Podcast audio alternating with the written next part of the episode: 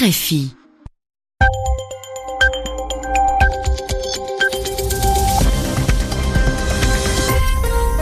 RFI à Paris, les 22h, 20h temps universel.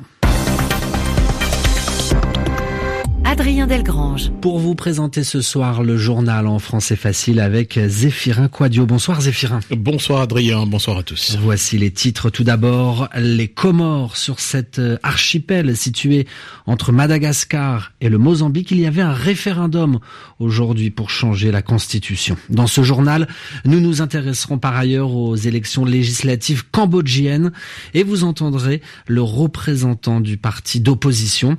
Et puis enfin, nous reviendrons sur euh, la disparition d'un avion. C'était il y a quatre ans, le vol MH370.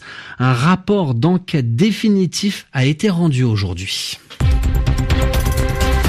Le journal. Le journal. En français facile. Et on commence ce journal par le référendum aux Comores, référendum qui s'est mal passé aujourd'hui. À Moroni, euh, Zéphirin, la capitale, deux bureaux de vote ont été attaqués aujourd'hui par des hommes armés. Alors il faut dire euh, que cette consultation, ce référendum a provoqué de vives tensions euh, dans le pays car si le oui l'emporte, eh bien les pouvoirs du président seront renforcés. Écoutez euh, le reportage de notre correspondant à Morodi, à Moroni, Anziza Mchangama. Tout s'est passé très vite ce matin. Une vingtaine d'individus ont saccagé deux bureaux de vote et agressé les deux militaires chargés de les sécuriser, comme l'explique le président de l'un des bureaux. Ils étaient une vingtaine. Ils ont cassé l'urne, vandalisé le bureau de vote. L'un des deux gendarmes présents a été passé à tabac. Il est à l'hôpital. Ils lui ont coupé la main. Ils sont venus avec des haches. Finalement, les votes ont repris et tout se passe normalement. Bilan, un gendarme à moitié scalpé et amputé d'une main à la machette.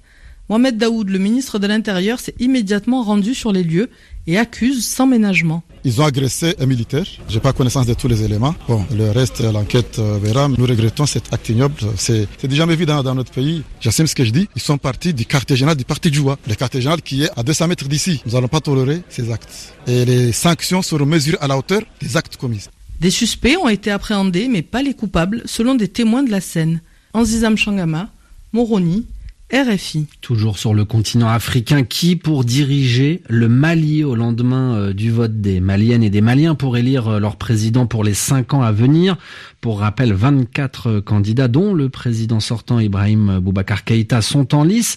Alors l'heure est à la centralisation des résultats, autrement dit, le rassemblement des bulletins de vote et ça peut prendre du temps car euh, certaines localités se trouvent parfois très loin de la capitale, Bamako. Et puis une autre élection au Zimbabwe les bureaux de vote sont maintenant fermés à l'heure actuelle. Ce sont les premières élections depuis le départ de l'ancien euh, président Robert euh, Mugabe, des élections qui étaient euh, organisées aujourd'hui. Ce qu'il faut déjà retenir, c'est que les Zimbabwéens se sont déplacés en très grand nombre aujourd'hui dans les bureaux de vote. Au Venezuela maintenant, les membres de l'Assemblée constituante nationale constituante se sont réunis aujourd'hui à Caracas pour célébrer le premier anniversaire de cette assemblée. Et cette euh, assemblée est uniquement composée de membres du parti au pouvoir, le parti du président socialiste Nicolas Maduro, car l'opposition, il y a un an, avait boycotté le scrutin, c'est-à-dire avait refusé de participer à ce vote. Alors, même si de nombreux pays euh, contestent eh bien la légitimité euh, de cette assemblée, autrement dit l'existence, eh bien, depuis un an, elle est devenue l'institution la plus puissante du Venezuela. Marie Normand. La tâche principale de cette Assemblée nationale constituante, rédiger une nouvelle constitution. Depuis un an, ces 545 membres travaillent en ce sens au sein de différentes commissions. À ce jour, pas l'ombre d'un texte, mais l'Assemblée s'est donné deux ans pour le préparer. L'ANC s'est en revanche emparée des pouvoirs de l'Assemblée nationale, dominée par l'opposition depuis fin 2016. C'est elle qui légifère désormais, ou plutôt qui approuve les lois présentées par le président. C'est par exemple l'ANC qui a mis en place le Petro, cette crypto-monnaie adossée aux réserves pétrolières. Le pouvoir de cette assemblée est aujourd'hui quasi illimité. Même le président Maduro assure s'y soumettre. L'ANC se veut garante de la paix au Venezuela et pour ce faire, elle a été très active. Dès son arrivée au pouvoir, elle a ainsi destitué la procureure générale du Venezuela, une voix discordante. Plus tard, une commission a été mise en place pour enquêter sur de supposés crimes de haine commis pendant les manifestations l'année dernière. Une autre sera bientôt chargée d'enquêter sur les Vénézuéliens qui, de l'étranger, appellent à une intervention militaire. Des traîtres à la patrie, ce sont les mots de Diosdado Cabello, représentant de l'aile dure du chavisme. Pour certains observateurs, son arrivée à la tête de l'ANC le mois dernier démontre l'orientation autoritaire prise par cette assemblée. L'actualité aux États-Unis à présent euh, sur euh, les côtes ouest du pays. Eh bien, il y a des feux, des flammes ravagent en ce moment une partie de la Californie. Ces incendies ont déjà fait au moins 7 morts et depuis 4 jours, environ 12 000 pompiers euh, luttent tous les jours contre les différents incendies qui ne sont toujours pas maîtrisés. Le journal en français facile. En direct de Paris, 22h06, l'organisation État islamique revendique l'attaque contre des touristes qui a fait quatre morts hier au Tadjikistan. Quatre touristes américains, suisses et néerlandais ont été tués dimanche après avoir été fauchés, après avoir été renversés euh, par une voiture alors qu'il faisait du vélo dans la région de Dangara, à 150 km au sud de la capitale du Tadjikistan. En Syrie, l'organisation euh, État islamique euh, dit par ailleurs avoir enlevé une trentaine de femmes et des enfants de la minorité druze suite à des attaques la semaine dernière dans plusieurs villages de la province de Soueda. Information euh, rapportée par l'Observatoire syrien des droits de l'homme. À retenir dans l'actualité en Asie, le Cambodge, Hun l'actuel Premier ministre, annonce que son parti politique, le Parti du peuple cambodgien, a remporté l'ensemble des sièges au Parlement. Et ce, au lendemain zéphirin des élections législatives dans le pays un scrutin qui s'est déroulé, euh, pour rappel, en l'absence de la principale force d'opposition, le PSNC.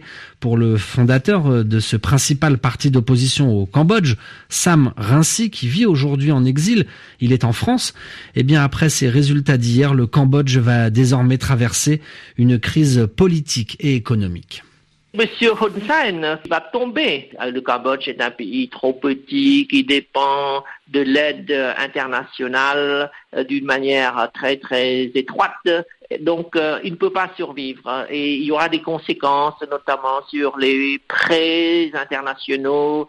Euh, l'économie du Cambodge est en faillite virtuelle on a besoin d'emprunter massivement des fonds de l'étranger pour combler le déficit de notre balance commerciale, mais, plus personne ne voudra prêter au Cambodge, prêter par l'intermédiaire d'un gouvernement non reconnu, euh, ce serait de la folie. Qui va rembourser de tels euh, emprunts? Donc euh, la crise euh, politique va s'aggraver et devenir euh, une crise économique, une crise financière, une crise sociale. Je pense que M. Hun Sen voit ses jours compter à la tête du Cambodge. Propos recueillis par Yelena Tomic. Et puis enfin, sachez que pour l'Union européenne, ces résultats au Cambodge sont non crédibles. Et puis, plus de quatre ans après la disparition du vol MH370 de la Malaysia Airlines, eh bien, la commission d'enquête vient de rendre son rapport final aujourd'hui, ce lundi, à Kuala Lumpur. Et jamais euh, dans l'histoire de l'aviation euh, Zéphirin, un avion avait euh, disparu avec autant de passagers à bord. À Hong Kong, Florence de Changy. Kok Soo Chon, le responsable en chef de l'enquête, a ouvert la conférence de presse qui vient d'avoir lieu lundi après-midi à Kuala Lumpur en annonçant que ce rapport final, en fait, n'était pas final. Car la conclusion du rapport est que l'enquête a été incapable d'établir la véritable cause de la disparition du vol MH370. Il y a un manque de précision dans les réponses apportées et pas de réponse satisfaisante à plusieurs questions parfaitement légitimes, avait tweeté quelques heures auparavant la jeune avocate malaisienne Grace Nathan, dont la mère était à bord du vol. Le rapport écarte toutefois l'éventualité d'un problème technique. Il ne soutient par ailleurs en rien la thèse selon laquelle le commandant de bord, Zahari aurait commis un acte suicidaire. Il clarifie que rien de compromettant n'a été trouvé sur le simulateur de vol du pilote, contrairement à nombre de rumeurs répandues par certains médias australiens et américains. Le rapport conclut de manière des plus dubitatives en insistant sur le manque de preuves, tant pour confirmer l'hypothèse retenue que pour l'exclure, mais les enquêteurs indiquent ne pas exclure non plus l'intervention d'une tierce partie. Florence de Changy, Hong Kong, RFI. Hong Kong, où il est précisément 4h10 du matin, où que vous soyez sur la planète. Merci à vous d'écouter Radio France Internationale.